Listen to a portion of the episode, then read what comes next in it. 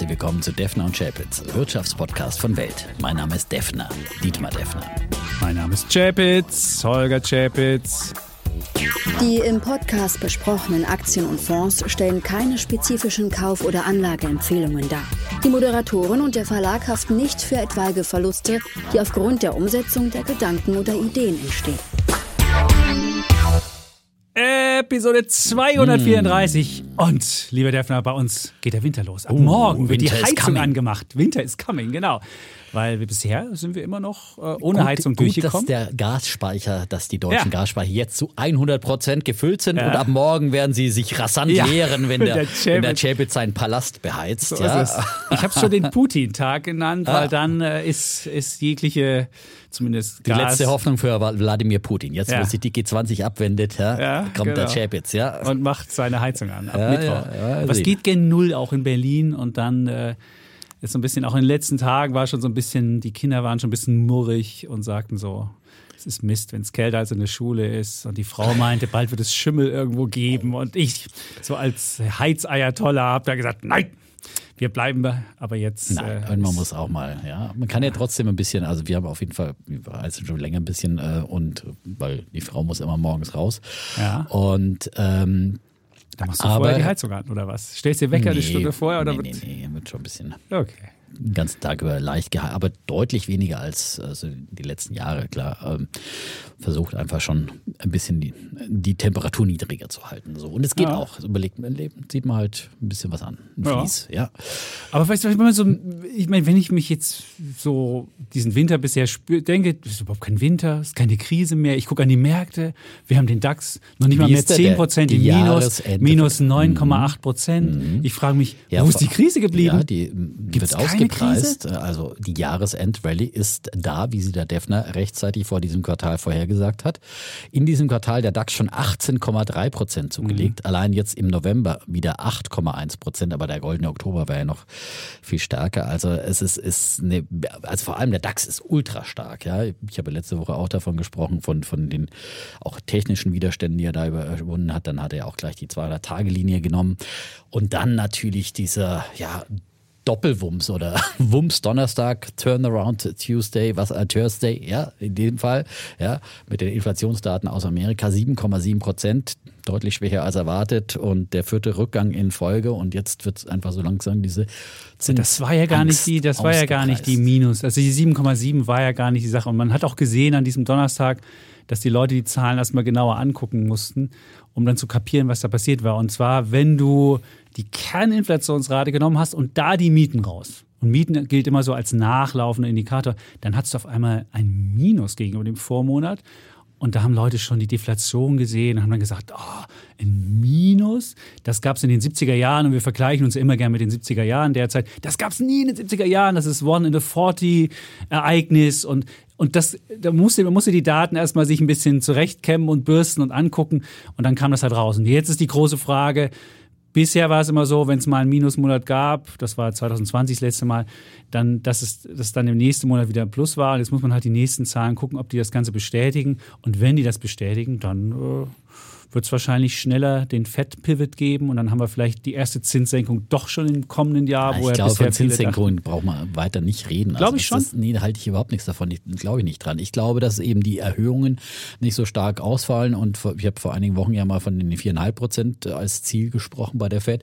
Ähm, die Schätzungen waren ja zuletzt über weit über 5 Prozent ähm, und kommen ja jetzt wieder ein bisschen zurück. Ich weiß nicht, wo sie aktuell liegen. Es- ich kann's mal. dir leid- ich Aber ich kann mir eher nach. vorstellen, dass es eben in diese, diese Richtung geht. Nochmal 0,5 im Dezember und dann vielleicht 4,9 ist, das, So. ist jetzt das, der, die Terminal Rate. Die Ah ja, heißt siehst Fed. Terminal. Also wenn ihr irgendwann von Terminal Rate hört, das ist die Rate, bis zu der es hochgeht und wo dann wiederum die Wende kommt. Und dann sind zumindest eingepreist im kommenden Jahr von 4,9 soll es dann wieder runtergehen bis auf 4,4. Also ist schon der Pivot jetzt eingepreist. Und deswegen müssen die Zahlen, wenn die nächsten Zahlen jetzt kommen, beziehungsweise wenn die nächste Notenbanksetzung ist, dann sollte es nicht ein völlig anderes äh, Szenario wieder geben, weil dann wäre dieses Szenario dahin. So, Es gab jetzt schon wieder, wir versuchen jetzt natürlich wieder rhetorisch das ein bisschen einzufangen äh, und ein paar Warnungen so nach dem Motto, jetzt hat Freude nicht zu großartig und Jubel nicht zu groß. Das könnte natürlich dann bei Paul auch wieder der Fall sein. Äh, dass er jetzt auf keinen Fall, dass jetzt hier wieder, äh, was weiß ich, alle total jubilieren. Ähm, hast ja keinen aber, Bock drauf. Wenn die Animal Spirits nee, jetzt wieder ja. kommen, dann hast du die Inflation auch wieder. Aber das auf der anderen Seite ein anderer bremsender Faktor und was anderes, was auch die, die FED dann bremsen könnte in ihrer Zinserhöhungs- äh,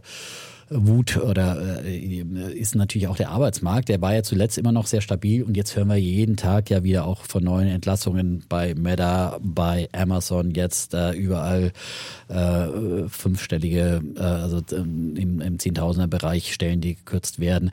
Und ähm, das ähm, geht immer weiter. Das ist äh, jetzt eben vor allem im Tech-Sektor, aber, aber sicherlich auch in anderen Bereichen. Und von daher, wenn es da eine Entspannung am Arbeitsmarkt gibt, dann äh, hilft das ja auch der Fed, denn da wollen sie ja auch so ein bisschen, bisschen Entspannung im Sinne von, dass äh, äh, eben nicht mehr so viele neue Stellen geschaffen werden, äh, sehen. Und ich denke mal, das alles könnte der, der in, in die Richtung spielen, dass mhm. eben die Zinserhöhungen dann eben langsam auslaufen jetzt und, äh, und das wäre eigentlich das Wichtigste. Und ob die dann irgendwann nochmal gesenkt werden im nächsten Jahr oder nicht, das halte ich jetzt für nicht so entscheidend. Wichtig ist, dass man dann einfach mal ein Ende, Ende dieses Zinserhöhungszyklus sieht und der ist, glaube ich, wirklich zum Greifen nah und das vor allem preisen die Märkte jetzt ein, weil sie ein halbes Jahr vorauslaufen und, und sagen, okay, dann haben wir einfach Planungssicherheit. bisher war ja immer diese Panik und immer wieder nochmal schlechter.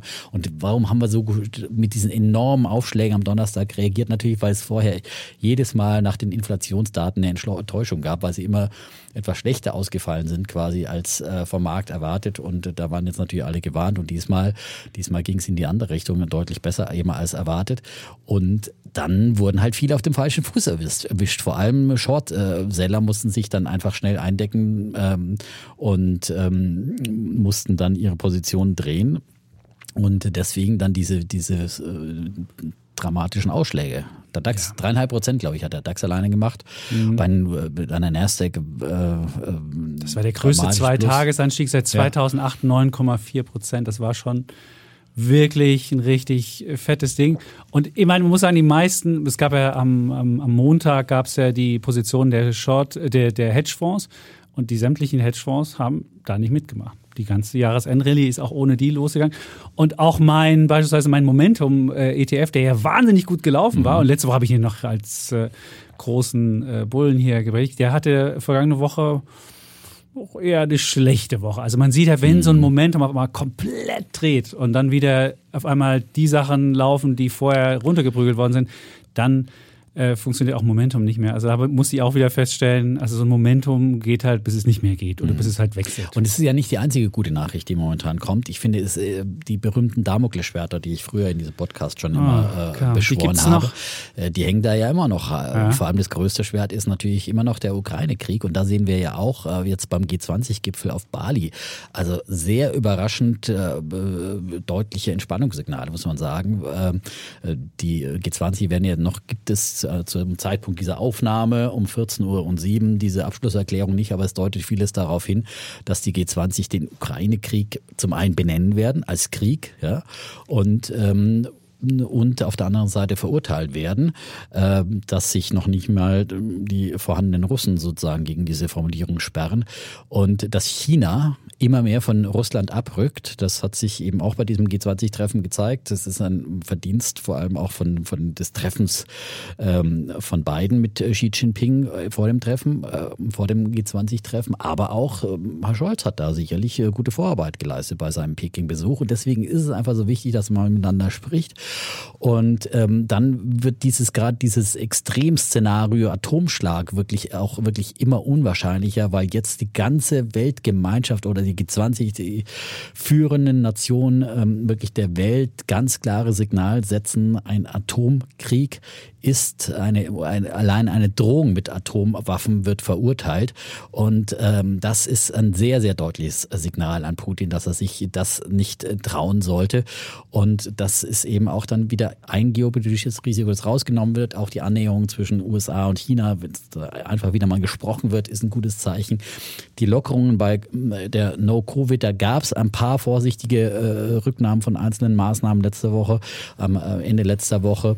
Ähm, die Midterm-Wahlen in den USA, äh, die rote Welle ist ausgeblieben, aber es gibt wahrscheinlich einen Patt im, im Kongress, äh, aber eben nicht so extrem Republikaner und diese ganzen äh, Trump-Jünger wurden, also nicht ganzen, aber viele. Ja, der Trump clevere Trump könnte das Rennen machen, der ja, DeSantis. vielleicht, aber der ja. ist, der ist, das ist ein Trump mit Hirn. Das ja, ist das schon ist mal eine Runde. Hirn. Ja, ja, das ist aber das ist eine andere. Nummer. Nein, das ist nicht gefährlicher. Nein, das Gefährliche an Trump äh, ist, dass er unberechenbar ist. Ja, gut, das ist gut. DeSantis ist auch, äh, da kann man zu sein, der ist halt als Konservativer auch und äh, kann man halten, was man will, von, von, aber er ist nicht. Das Schlimme an, an Trump war ja das, nicht, dass er konservativ oder was auch immer war, sondern dass er ein Narzisst war, ein unberechenbarer Mensch, wo du nie weißt, was macht er und äh, tritt er aus der NATO aus und, und äh, stellt sich an die Seite von Putin oder was auch immer. Also wir können wirklich nur sagen, Gott sei Dank in, Aber so ein dies- in dieser DeSantis könnte Zeit. dir mal einen richtigen, äh, richtigen Handelskrieg aufbrummen. Der könnte mal die, Naja, die Nummer richtig machen und nicht irgend so ein Hü und Hot.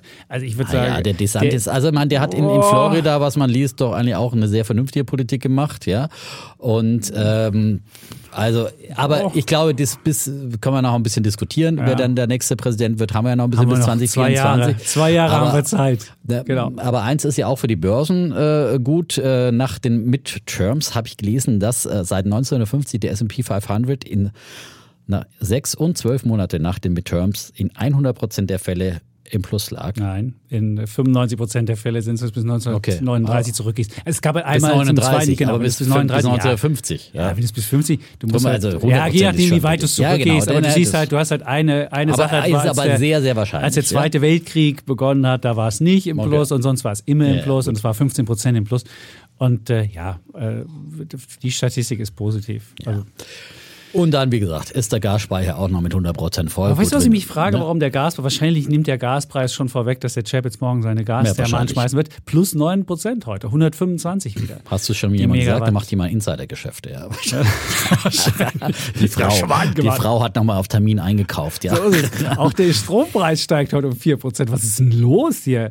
Kaum macht der Chef jetzt Winter is coming, äh, geht hier wieder der, die Energiepreise nach oben. Ja gut, es kann natürlich sein, dass jetzt eben es, es kälter wird und dass man ähm, sieht, äh, Jetzt gibt's den ersten Test mal. wir. Wir gucken mal, wie Genau. es ist und ob die Krise wirklich schon abgehakt ist. Und das Lustige, was heißt lustig, ist interessant ist, es gibt ja so ein City Basket, wo die energieintensiven Unternehmen drin sind und die sind jetzt auch 30 Prozent gestiegen.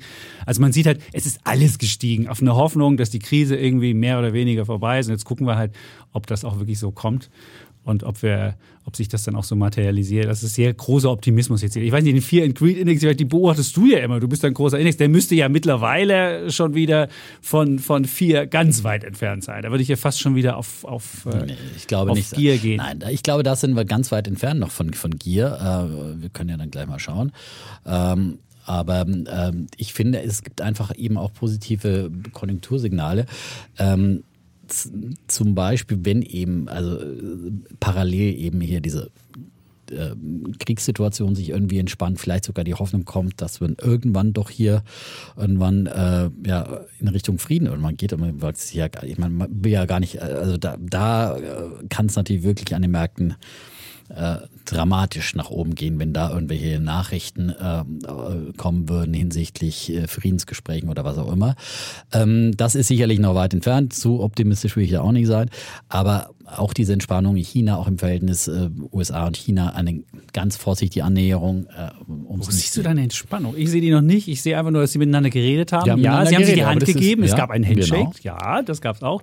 Aber ansonsten Nein, es gibt da noch ist, das keine- doch, kein- ist doch kein Vertrauen dazu. Es war das erste Gespräch mit Ja, aber denen. das war hat das jetzt erste Gespräch, aber Man das hat sich die Hand gegeben Ja. und damit und man will die roten Linien abstecken und sagt, man will einfach nur Wettbewerb haben und will keinen Konflikt haben. Gut, darauf Ja, hat aber man sich ich meine, geeinigt. dass, aber dass China jetzt Ja. äh, sich auch äh, so klar, äh, klarer als je zuvor und da eine gewisse Kehrtwende vollzieht, äh, gegen Russland positioniert, das zeigt ja auch, dass sie vor allem wirtschaftlich unter Druck sind und dass sie ja, äh, das wirtschaftlich zeigt auch, dass sie Milliarden für den Westen- Immobilienmarkt investieren Ja, genau. mussten. Das zeigt genau. ja auch. Also ja, siehst, genau. so aber das, das zeigt, ja klar, aber das zeigt, dass sie wirtschaftlich unter Druck sind und dass sie jetzt nicht sich ein weiteres geopolitisches Risiko noch leisten wollen und ähm, dass sie gelernt haben und sicherlich auch für Taiwan eine große Lektion aus diesem äh, Krieg gelernt haben, Ähm, und die Chinesen sind eben nicht so unterwegs wie Putin, der sagt, oh, mir ist es scheißegal, ob mein Volk leidet, äh, sondern die Chinesen brauchen einfach, das habe ich ja immer wieder gesagt, äh, wirtschaftlichen Wohlstand. Wir brauchen die Perspektive für den wirtschaftlichen Aufstieg, weil sonst äh, behalten sie dieses Riesenvolk nicht zusammen. Und das, äh,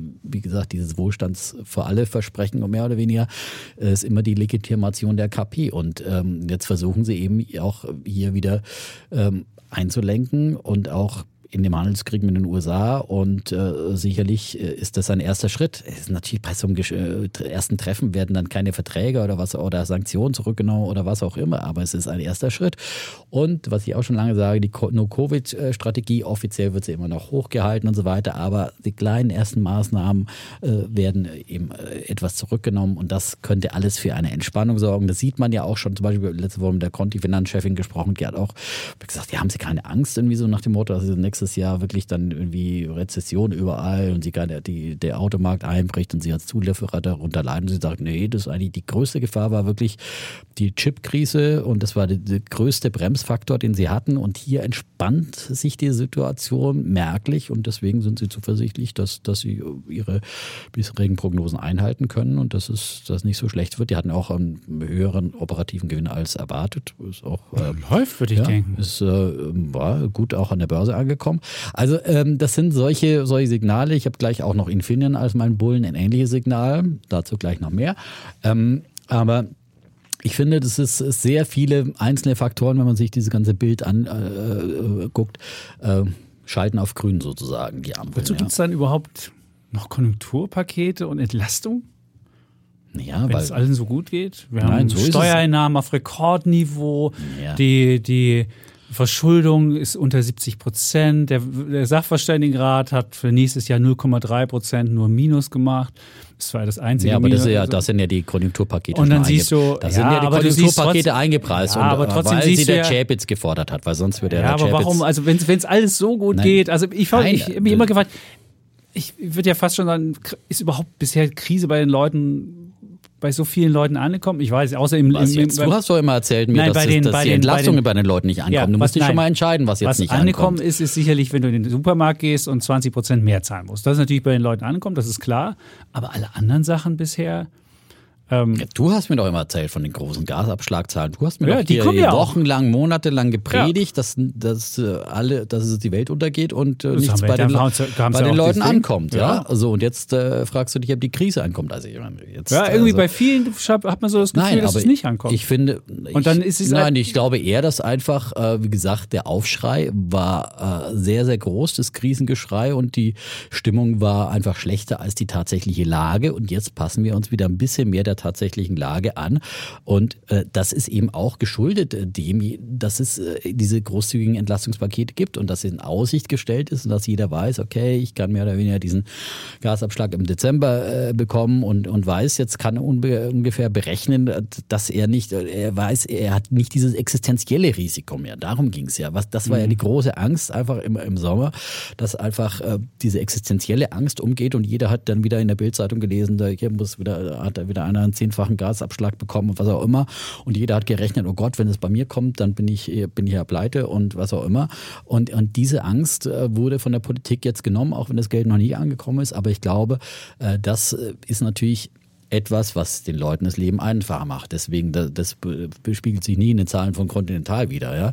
Ähm, aber ähm, da sind natürlich auch weltwirtschaftliche Faktoren und so weiter und, und gesagt, und, und alle anderen, vieles andere entspannt sich gerade eben diese Lieferkettenproblematik, die ähm, auch die Inflation getrieben hat. Und das werden auch weiter, und wir haben ja auch bei den Güterpreisen in den USA eben Rückläufe gesehen, die Gebrauchtwarenpreise und so weiter kommen zurück, die ja auch getrieben waren von eben dieser Chipknappheit bei den Neuwagen. Deswegen sind die Gebrauchtwagenpreise nach oben geschossen. So, und wenn es hier eine Entspannung gibt, dann, dann ist es eben, dann kommt eben auch ähm, insgesamt insgesamt die Weltwirtschaft wieder ein bisschen ins Laufen. Und wenn jetzt auf der anderen Seite noch, also äh, bei Energie und, und Nahrungsmitteln, ja, Nahrungsmittel gab es ja auch Gott sei Dank wieder da äh, eine Verhandlungslösung mit den Russen, ähm, auch wieder nochmal mehr Entspannung kommt, dann, dann kann es natürlich äh, ja die Inflation auch noch schneller zurückgehen. Das ist, ist ja auch klar. Also ähm, ich finde die vielen kleinen Signale, das ist jetzt nicht, äh, darf man jetzt nicht, das wird jetzt nicht äh, die Rezession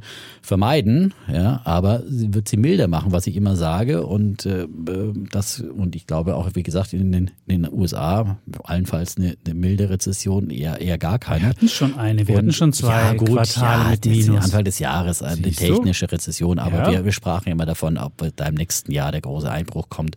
Und ich kann nochmal auf die Folge vor, vor diesem ersten Quartal, ja. wo ich gesagt habe, Jahresendrallye wird kommen.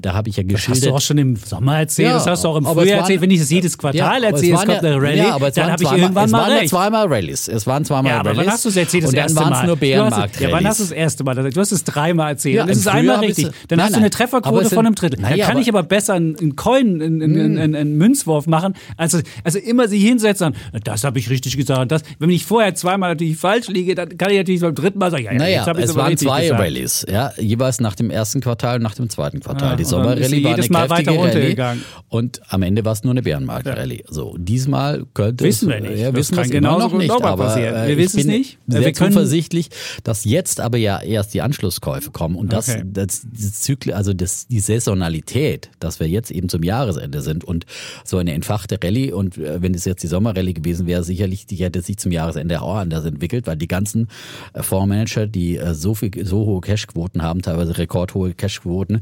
Und die Stimmung, die so negativ war und die äh, immer weiter steigende Zinsen und in, äh, steigende Inflation und Rezession und all diese negativen Szenarien eingepreist hatte, muss jetzt langsam beginnen, eben diese Szenarien auszupreisen. Und die, die Fondsmanager werden, die werden so unter Druck kommen äh, zum Ende des Jahres jetzt. Äh, ich glaube nicht, dass die schon groß investiert haben. Das waren die Shortseller und dergleichen, die schnellen äh, Trader. Aber, aber da kommt noch viel und mit jedem Tag, an dem der Markt steigt, wird so ein Fondsmanager, der auf Cash-Positionen sitzt, nervöser, weil er muss irgendwie Mitte Dezember seine Bücher schließen. Und wenn er da mit 10% Cash sitzt und zu wenigen Aktien und total underperformt, dann fragt er sein Kunde, ja, warum hast du keine Aktien hier in einem Jahr? Das dann äh, am Ende doch noch so gut gelaufen ist. Und warum hast du die und die Aktie nicht? Ja, also da bin ich weiter. Ich bin zuversichtlicher denn je und äh, glaube.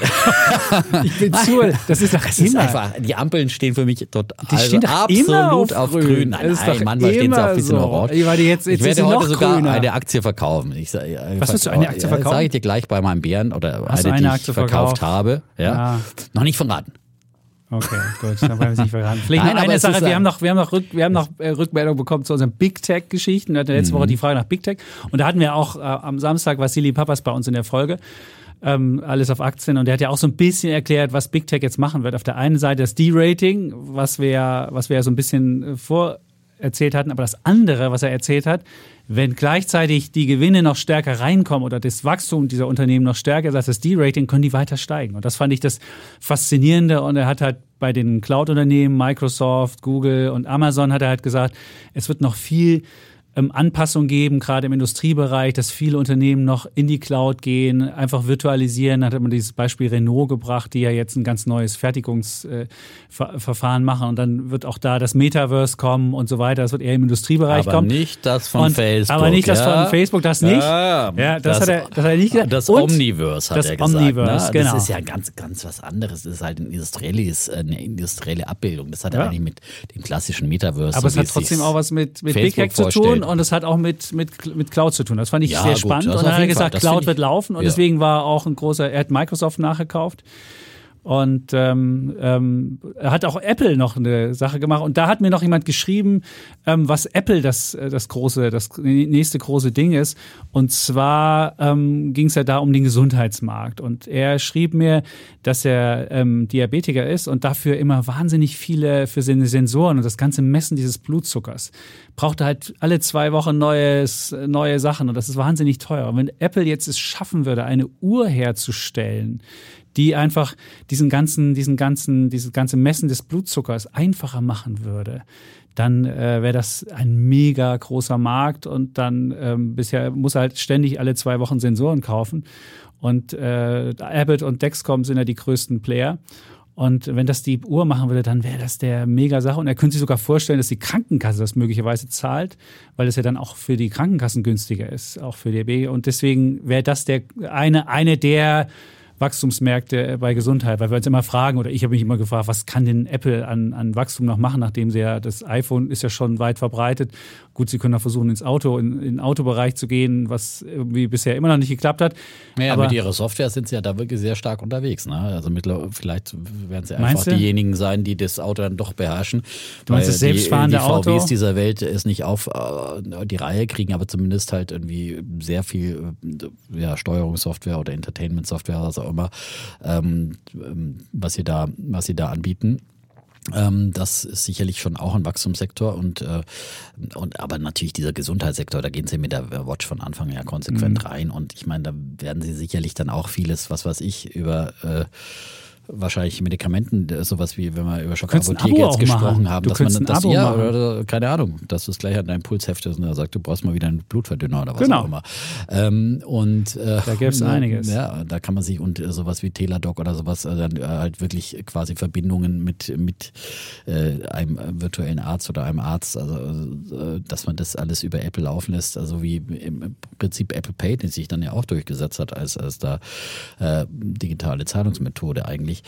Ähm, da glaube ich schon, dass das Apple da mit dieser tollen äh, Uhr und, und da sind sie ja wirklich mit den mit Geräten einfach ähm, sehr mhm. weit vorne und dann kann man natürlich dann auch entsprechend Dienstleistungen verkaufen, wenn du die, die gute Hardware hast. Genau, und Wolfgang schrieb halt, er würde da richtig viel Geld ausgeben ja. für so eine Uhr und könnte sich vorstellen, du hast dass in Amerika schon ein EKG dran, ja. ne? also ist an, an der Stimmt. Apple Watch. Ne? Ich glaube, das ist in Deutschland noch nicht äh, zugelassen, die Puls, Funktion. Du kannst Puls aber es ist ja, alles, wie, ja. ja, da musst du nochmal zum Arzt gehen und äh, richtig lange aufs Fahrrad und was auch immer. Und dann kannst du dich regelmäßig checken. Also das ist schon, nein, ich meine, ich bin schon auch, vielleicht habe ich letzte Woche mich dazu negativ zu Apple geäußert. Also das ist, glaube ich, schon ein stetiger. Aber wie gesagt, ähm, ich würde jetzt, ich habe die, die sind dann in ETFs mit drin, wunderbar, bin ich gut aufgehoben. Aber dass die sich mal irgendwie von dieser Marktkapitalisierung her auf absehbare Zeit für fünf oder verzehnfachen, das ist, glaube ich, eher das ist schwierig. schwierig ja. Ähm, aber sie bleibt auch bei Warren Buffett die größte Position. Genau. Und er hat dazu gekauft noch neue Taiwan Semiconductor. Das mhm. fand ich ja super. Das ist ja meine, auch eine meiner Hoffnungswerte.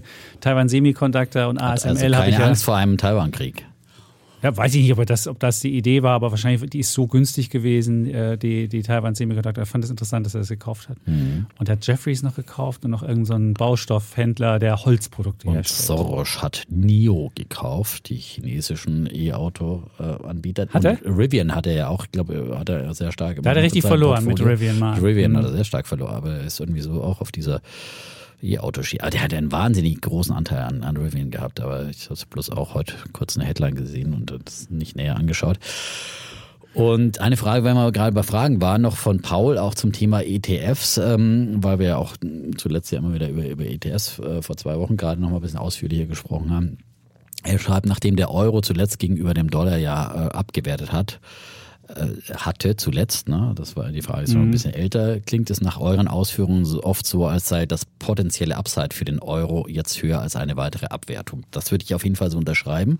Und das sieht man jetzt auch schon ähm, in den letzten Tagen, gerade auch nach äh, den Inflationsdaten aus den USA, wo der Euro jetzt doch wieder äh, ja ähm, deutlich über die Parität gestiegen ist.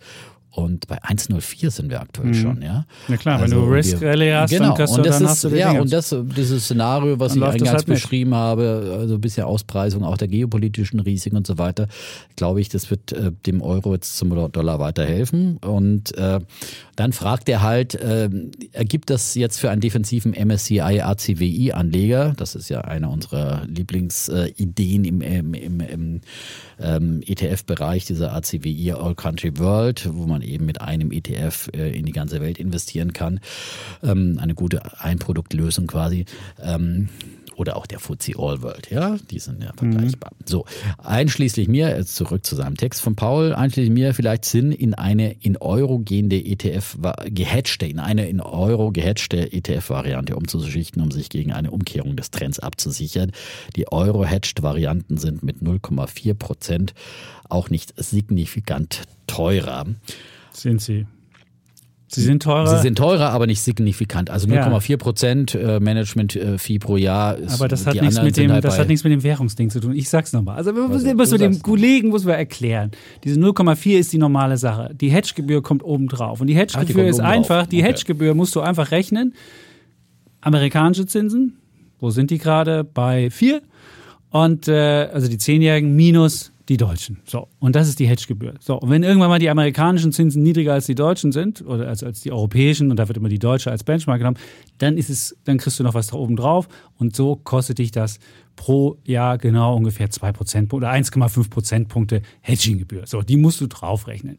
Jetzt kann man natürlich sagen, ähm, Hedging für eine, wenn man jetzt kurzfristig spekulieren will und kurzfristig sagt, ich glaube dran, Jahresendrallye, geht bis in die Januar-Rallye, der Defner wird wahrscheinlich noch bis Februar die Rallye ausrufen, dann, und das will man ja auf drei Monate begrenzt machen und will jetzt einfach mal spekulieren. Dann könnte man das tun, weil man dann davon ausgehen könnte, dass der Euro vielleicht bis auf 1,10 geht oder so. Aber mehr würde ich auch sagen.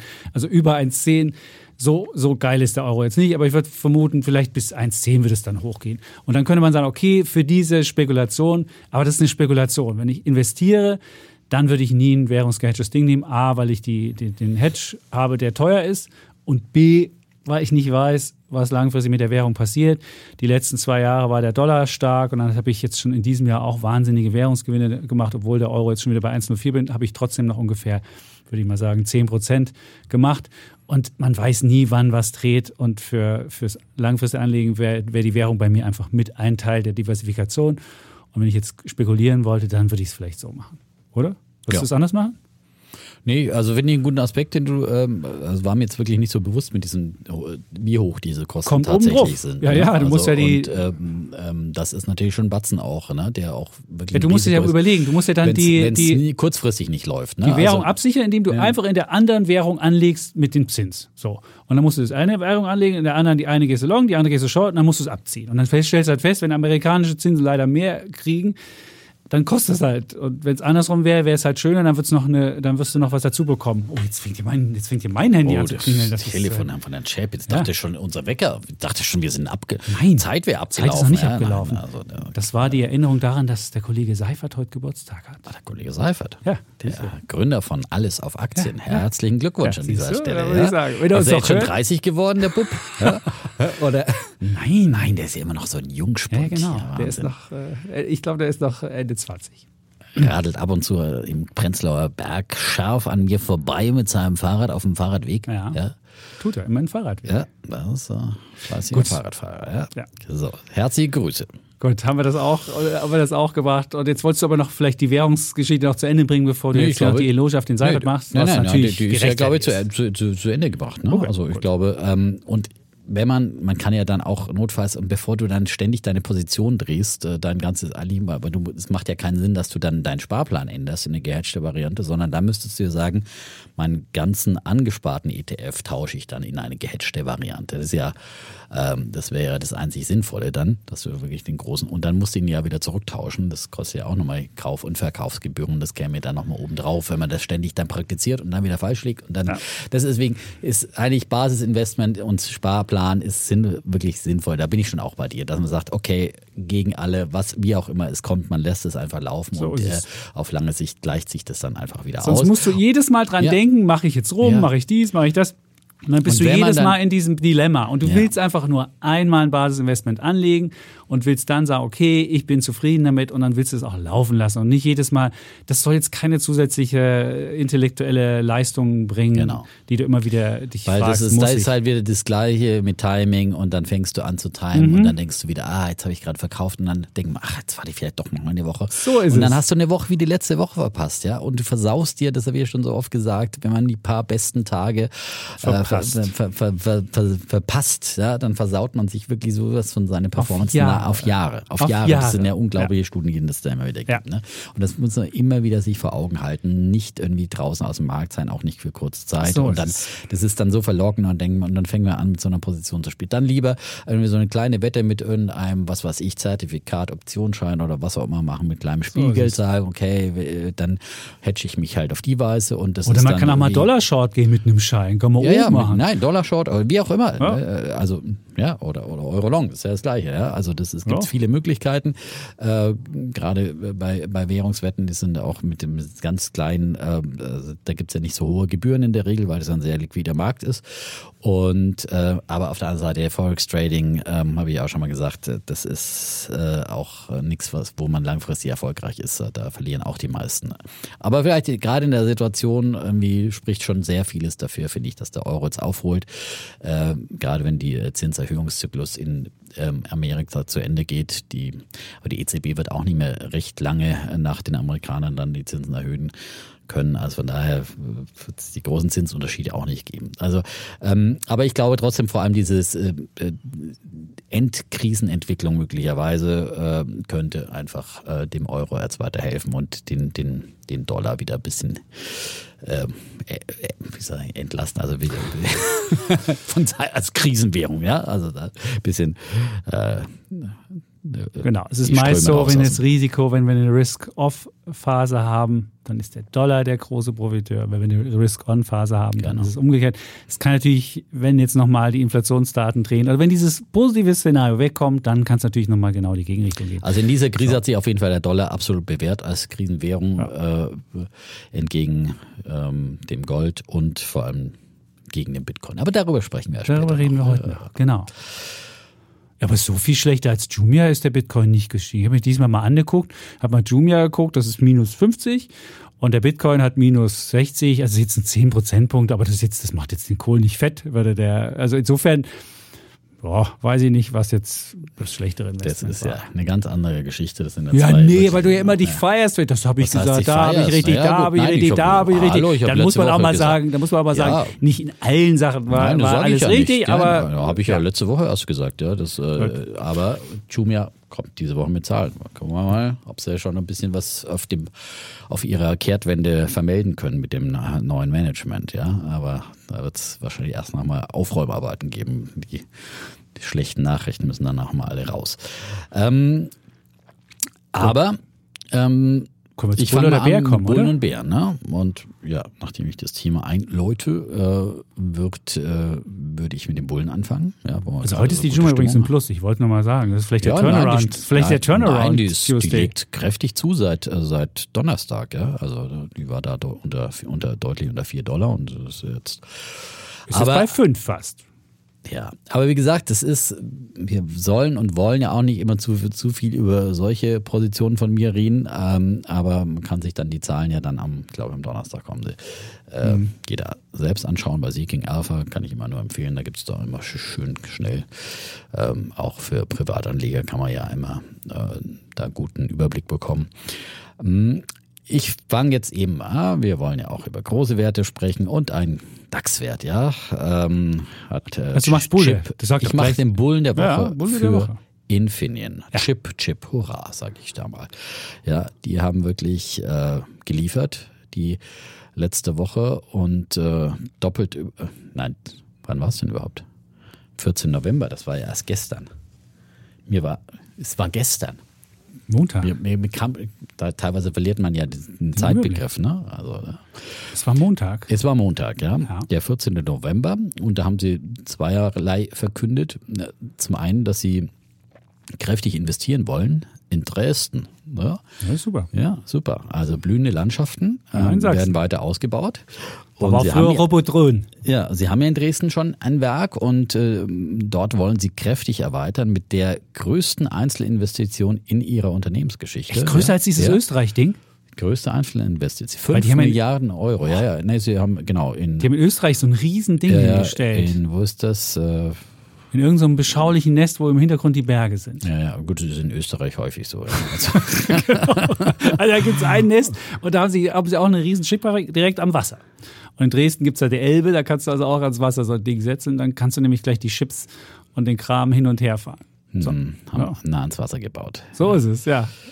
Ich finde es jetzt hier nicht in diesem Artikel, aber ähm, stimmt. Ich glaube, Villach, kann Villach Villach, sein? es Villach. Villach. Ja. Villach. Villach. Villach. Villach. Und ja. glaube ich, in Malaysia haben sie auch irgendwie. Äh, ja, aber die bleiben wenigstens in Europa. Das ist super. Die, ja, gut. Und sie hoffen nämlich, und deswegen bleiben sie natürlich auch in Europa, weil sie natürlich, wie sie schreiben, sie setzen auf eine Anführungszeichen angemessene Förderung unter dem European Chips Act.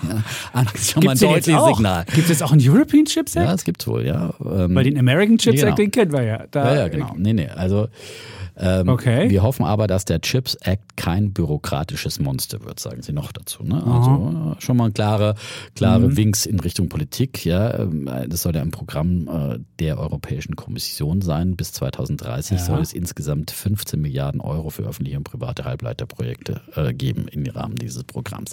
So, also da wollen Sie Kohle haben, ähm, aber ich meine, warum soll Infineon etwas verwehrt werden, äh, was Intel zum Beispiel mit ihrer Neuansiedlung da bekommt in Deutschland? Deutschland. Ähm, da ist die Hoffnung sicherlich nicht unberechtigt und deswegen denke ich mal, ist dieses äh, Projekt durchaus auch ähm, realistisch. Äh, fünf Milliarden, wie gesagt, investieren, tausend neue Arbeitsplätze. Ähm, und Sie sehen das vor allem, diese Investitionsankündigungen als Zeichen dafür, dass Sie eben so einen guten Geschäftsverlauf haben. Sie haben das begründet mit den langfristig besseren Wachstumsaussichten für das Unternehmen. Die Erlöse sollen künftig und Sie haben jetzt eben Ihre langfristige Prognose gleichzeitig dann eben erhöht erhöht. Ähm, künftig sollen die Erlöse um mehr als 10 Prozent pro Jahr zulegen. Also ein Prozentpunkt mehr als bislang vorhergesagt. Bisher also 9 Prozent. Mhm. So. Und woher kommt das Wachstum? Aus der Automobil- ich habe es schon mal gesagt, ich wollte es bloß ja, mal sagen. Aus der ja. Aber dass ich, nein, dass ich immer gesagt habe, natürlich, dass die ähm, E-Auto-Branche äh, Infineon nutzen wird, weil eben mehr Chips äh, gerade in E-Autos äh, verbaut werden. Glaube auch in also, normalen Autos werden auch Chips verbaut. Ja, ja, aber eben ungleich mehr werden in E-Autos verbaut. Ne? Und da ist natürlich dann ähm, als Autozulieferer Infineon gut aufgestellt.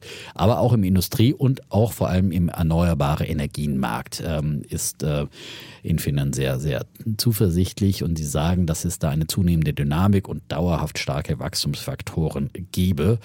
Äh, und damit begründen sie eben diese Investitionen und die Erhöhung ihrer Ziele. Die um, operative Umsatzrendite, die soll mit 25 20 statt bisher 90 Prozent auch deutlich höher liegen als erwartet. Und das Ganze hat der Markt gestern gefeiert. Infineon-Aktie 7,7 Prozent am Ende des Tages im Plus. Und ähm, sie haben ja auch noch dazu ihre Zahlen vorgelegt. Übrigens irgendwie ein alles mitten am Nachmittag kam das dann. Mitten in der ähm, Börsensitzung? Ja, mitten in der Börsensitzung. Und dann schnellte der Chart nach oben. Ähm, und ähm, 222, äh, 2022 äh, schnellte der Umsatz um 29 Prozent nach oben und ähm, das Segmentergebnis, äh, ich nehme an, im speziellen Chip-Bereich ja, ist um 63 Prozent gewachsen, übertraf das Unternehmen die Erwartungen der Analysten. So.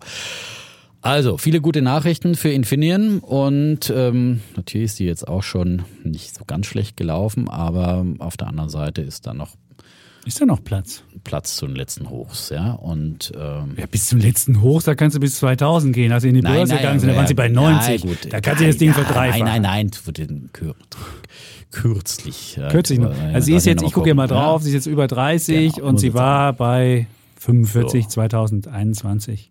Ja, genau. Ja. ja. Da kannst du erstmal hingehen. Da ist noch ein bisschen Luft. So, und äh, 50 Prozent ja, wäre das nochmal. Ähm, KGV von 22 knapp, ja. Chip-Aktie und KGV ist immer schwierig, weil das ist immer Natürlich, entweder teuer oder, oder ja, billig. Und, ja, und es ist immer zyklisches Geschäft ja. und es ist immer ein Schweinezyklus und wahrscheinlich ja. bis Infinite dann die Fabrik dann endlich fertig hat, da gibt es wieder eine Chipflut und äh, das muss man immer auch wissen und das gehört auch immer dazu und deswegen sind auch die Aktien natürlich zyklisch.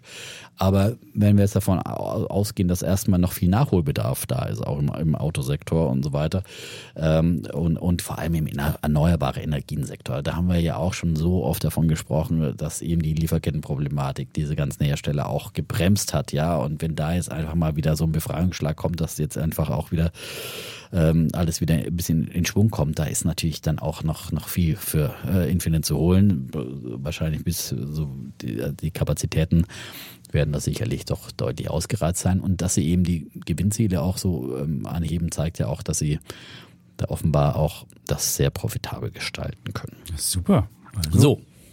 Dein. Ich habe keine Aktie, aber. Was ist ein Bulle der Woche? Ist ein Bulle der Woche.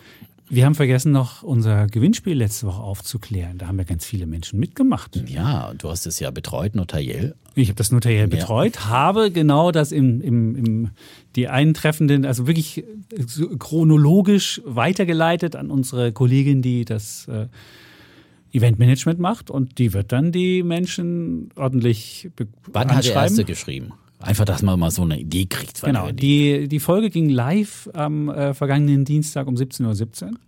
Und der erste hat geschrieben um 17.53 Uhr. Wow. Weil das ist ja für uns eine sehr ungewöhnliche Zeit, wenn wir so früh schon live sind. Ne? Das stimmt. Ja, da hat schon einer richtig. Also muss sagen, das läuft ja immer, also vielleicht eine kurze Hinweis, wie wir das immer machen, ist immer so, dass irgendwann muss ich den Text für die Folge schreiben und den muss ich dann unserem äh, Online- ähm, Audioteam schicken und die stellen das dann irgendwann live und je nachdem, wann der Chase mit dem Text fertig ist und das Audioteam dann Zeit hat, das hochzustellen, ist es fertig. Und wir nehmen auch mal etwas später auf, das kommt auch noch dazu und unser äh, Produzent hat mal mehr, mal weniger Probleme, uns äh, zu bürsten, zu föhnen und äh, dann äh, fertig zu machen und deswegen ähm, ist es immer unterschiedlich, aber meistens so zwischen 18 Uhr und 18.30 Uhr, aber manchmal eben auch schon 17.17 Uhr. 17. Ja. Gut, und die letzten, also die, der zehnte war dann schon nach einer Stunde schon da. Also es ging dann mhm. relativ schnell. Also, also wenn es bei uns sowas zu gewinnen gibt, muss man sich muss man schnell beeilen. Deswegen wir werden immer wieder auch, weil es lohnt sich sowieso mehrfach, uns zuzuhören. ja. Man kann auch am Montag, Dienstag oder Aber ab und zu gibt es sogar noch was zu gewinnen. So ja. ist es. So, dann komme ich mal zu meinem Bullen der Woche. Und zwar hatten wir ja am Samstag auch bei Alles auf Aktien einen aktiven Fondsmanager. Und dann hatten wir natürlich, gab es die große Kritik, ihr predigt immer ETFs, also passives Investieren und selber ähm, lasst euch die Welt erklären von einem aktiven Fondsmanager. Weil man sich von einem Index natürlich die Welt schwer erklären lassen kann. Das stimmt. Aber man könnte auch, es gibt man auch, auch es gibt auch Robo-Advisor fragen. Es gibt auch, nein, es gibt manchmal auch, ah. es gibt manchmal auch ähm, von BlackRock, das ist ja der größte ETF-Anbieter, da gibt es auch Marktstrategen. Und die werden auch, also ich weiß nicht, ob die jetzt angestellt, es gibt ja auch, die haben auch aktives Management, insofern weiß ich nicht, ob die aus der aktiven Sparte sind, aber es gibt auch in der passiven Sparte Strategen, die einem die Welt erklären können. Aber Gut, also wir hatten einen und dann hatte ich äh, letztens eine Geschichte in der, in der Zeitung, ging es darum, wenn Deutschland jetzt nicht so stark fällt wie erwartet, es war ja, war ja erwartet worden, dass möglicherweise wir die drittschlimmste Rezession seit dem Zweiten Weltkrieg erleben und das scheint jetzt ja nicht so doll sein, dann würden vor allen Dingen äh, mittelständisch geprägte Aktien profitieren und dann auch die Small Cap Fonds. So, das war die Geschichte und dann schrieb mir jemand, ja, ihr müsstet doch mal euch die aktiv gemanagten Small Cap Fonds anschauen, weil die die großen Brüller sind und die auch es schaffen, wo die Fondsmanager es auch schaffen, den, den Markt zu schlagen. Und da habe ich mir das halt mal genauer angeguckt und es gibt auch eine Studie, die ist ähm, rausgekommen ähm, heute am Dienstag, wo wir aufnehmen, von Morningstar. Die haben nämlich mal angeguckt, wie viel Prozent der Fondsmanager schaffen es, den Markt wirklich aktiv zu schlagen. Die Statistik ist nicht sehr schmeichelhaft, aber was auffällt, dass bei den Small Caps noch die meisten schaffen. Also wenn ich mir beispielsweise, es leider gibt kein German Small Cap, es gibt Eurozone Small Cap, da schaffen es immerhin 42 Prozent auf drei Jahre Sicht das zu schlagen und äh, es schlagen auf fünf Jahre Sicht sind es 15 und auf zehn Jahre Sicht immerhin ein Viertel. Und das ist sehr viel, muss ich sagen. Es gibt nämlich auch in anderen Kategorien sind die Quoten teilweise nur 5% der Manager schaffen es oder teilweise nur 0% schaffen ja, je es. Je länger der Zeithorizont wird. Ne? Das nee, ist unterschiedlich. Also es, ist, es kommt immer auf die Marktphase drauf an. Also es ist ja so, wenn du, wenn du ein aktiver Fondsmanager bist und es, es, es mehr Aktien gibt, die outperformen, dann hast du alleine eine statistische Wahrscheinlichkeit, dass du outperformst. Wenn du aber so ein, so ein Umfeld hast, wo nur wenige Aktien den Markt nach oben ziehen, dann ist die statistische Wahrscheinlichkeit, dass du die wenigen dann auch wirklich hast, ähm, geringer und dann schafft es auch nicht. Also es ist auch immer eine statistische. Aber auf jeden Fall bei Small Caps kann es lohnen, aktives Fondsmanagement zu machen. Jetzt habe ich mir mal die ganzen aktiven ähm, Small Cap Fonds in Deutschland angeguckt und tatsächlich in diesem Jahr haben es einige geschafft, aber auch auf drei Jahres- und auf fünf Jahressicht haben es einige geschafft. Ich habe mir den S-DAX immer genommen als Vergleichsmaß. Der ist dieses Jahr minus 24 Prozent. Und der beste ähm, aktiv gemanagte Fonds unter dieser Small Cap Dingens hat nur minus 5%. Das ist von Dr. Erhard, so ein German Equity Fund, ähm, UBAM, Dr. Erhard. Der hat auch auf drei Jahressicht 3,7% plus. Da hat der S-DAX nur 1,2. Das ist immer die annualisierte Rendite, also was du pro Jahr im Durchschnitt gemacht hast. Und auf fünf Jahressicht Da ist er dann nicht mehr so gut. Da hat er nämlich genauso gut wie der S-DAX abgeschnitten, 1,4 Prozent. So. Und so kann man halt jetzt immer sich die ganzen aktiven Wie heißt Menschen, der nochmal? Der, heißt Fonds. Uber. Äh, UBAM, U-B-A-M, also ist immer, das ist immer so. und dann Dr. Erhard German Equities. So, so heißt er. Und äh, das ist, das Da ist ja äh, der wenigstens- ist dies Jahr der Beste. Aber wenn man langfristig den Besten sich anguckt, dann würde man kommen zu. Kannst du Trommelwirbel einspielen? Oh, wow, genau. Wow, wow. Und zwar der DWB Alpha Star Aktien. Ja, der ich ja gehört, DWB ehrlich Alpha. Star Aktien. Und der hat die, ähm, ich könnte auch die, ach nee, die Isin sage ich jetzt nicht, so auch lang. die Werber bekennen. Ich war beim Karneval. Ja, am bist du? 11., Mach. ja, Bitte, dann ja, sag da du. Ich würde die- ich würde Karneval hier, aber ich kann kein Kölsch. Nee. Du kannst ja Kölsch sagen. Nee, Ich kann dir aber sagen, welche Aktien dieser, dieser DWB Alpha Star Aktien hat, warum er so toll ist. Und wer der Vormensch ist. Willst du auch wissen? Ja. Also ich würde dir erstmal würde ich die Aktien Okay, nennen. die Aktien, das finde ich. Fabersoft, wobei das ja ein Okay. österreichisches Unternehmen eigentlich ist, aber ist, in einem Small. Dann hat er Eckert und Ziegler, das ist ja so ein. Äh, dann hat er wieder, ach, wieder ein Österreicher, der hat viele Österreicher drin. Also, ups, Schöller Blackmann, Oilfield Equipment. Oilfield. Dann hat er Ah, deswegen ist er so gut gelaufen. Dann hat er Okay. Secunet Securities, auch eine Ah, von, von Dingens. Dann hat er Atos Software. Dann hat er Nexus AG. Dann hat er LPKF Laser, IVU Traffic, MBB und Maschinenfabrik Berthold Hermle AG. Also was es alles gibt, also kleine Sachen. Stratec, dann ein Klassiker Mensch und Maschine. Das ist auch so, äh, kennt man. äh, Naja, die würde ich glaube ich mal verkaufen jetzt gerade, weil ich meine, so wie aktuell der Bau einbricht, ja.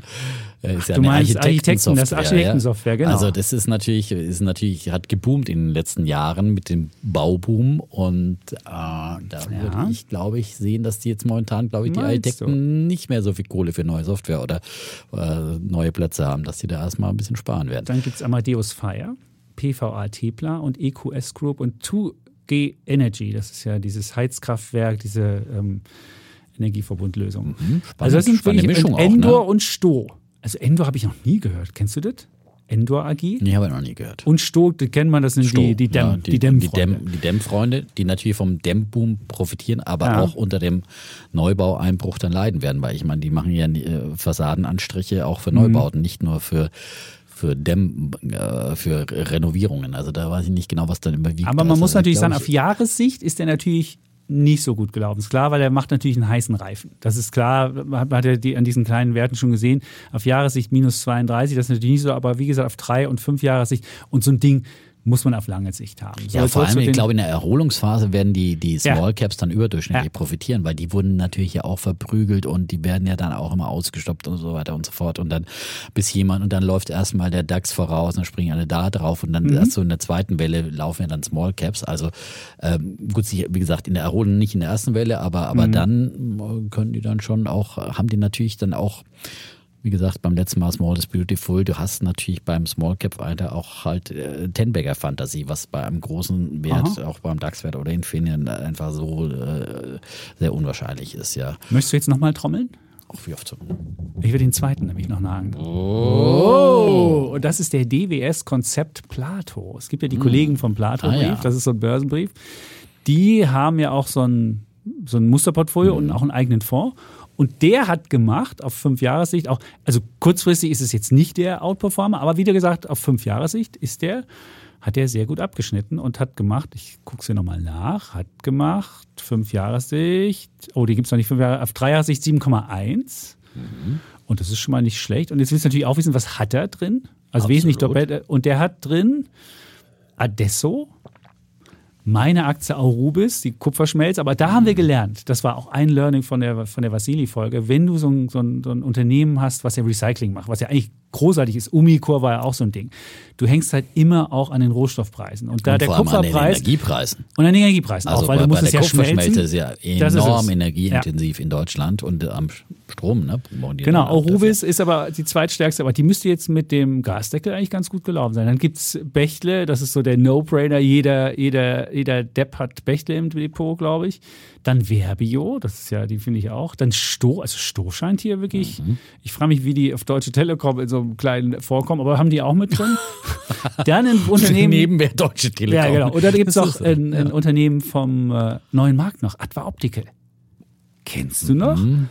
Und dann haben wir wieder den Mann mit dem, mit dem Rasier, mit dem Rasier, nein, mit dem Rasenmäher dem Akku, ne? Oh, ein dein, deine ein Entdeckung, ja. Ein genau, ist auch Ich kann drin. mich noch an den Moment erinnern, als äh, Holger Chapitz den Akku-Rasenmäher äh, als die stimmt. Innovation des Jahrhunderts entdeckt hat, ja.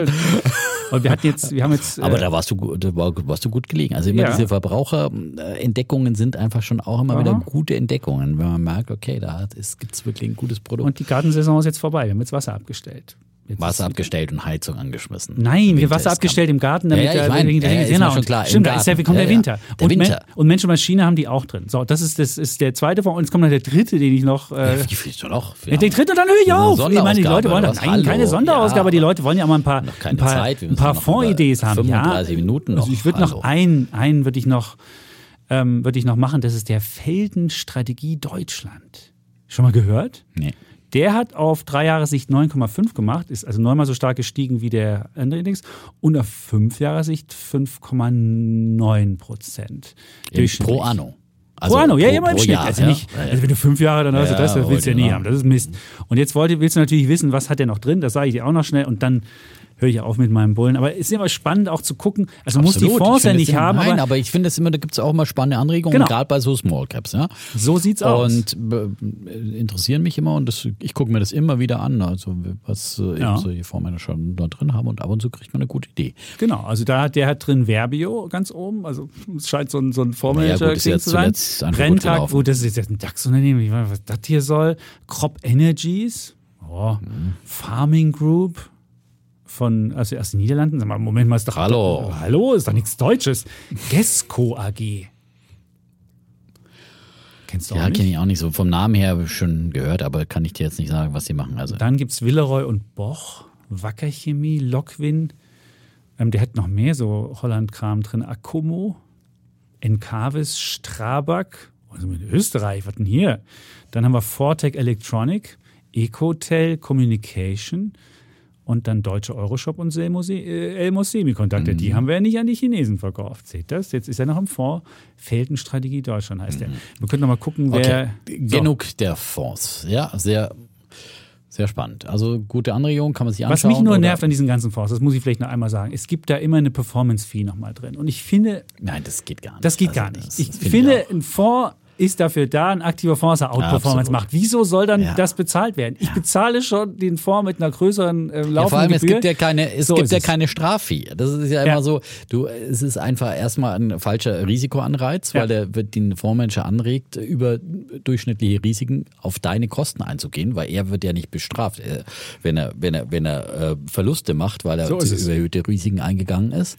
Und, äh, und dann nochmal ab, mhm. ab, also ich meine, er muss einfach eine Outperformance League. Das ist ein das Selbstverständlichste genau. der Welt, sollte das sein, ja.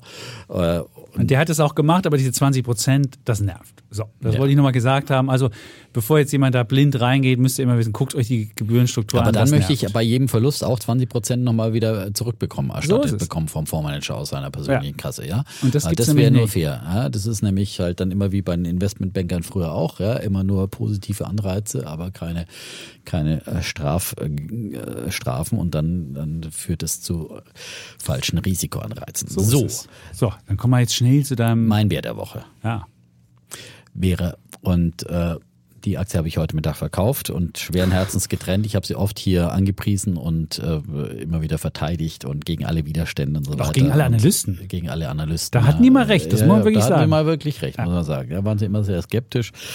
Warta, ja, liegt mir auch sehr am Herzen, weil die kommen ja aus, fast aus meiner Heimat, ne? also so Elwang und Nördlingen, ähm, wo ihre Werke sind. Hauptsitz in Elwang, das ist im schwäbischen Teil, aber wir sind ja äh, da in Franken, da hart an der Grenze und, und Nördlingen ist ja dann, ähm, dann auch im, im Bayerisch-Schwaben schon, ja. glaube ich. Ne? Aber ähm, ich weiß gar nicht.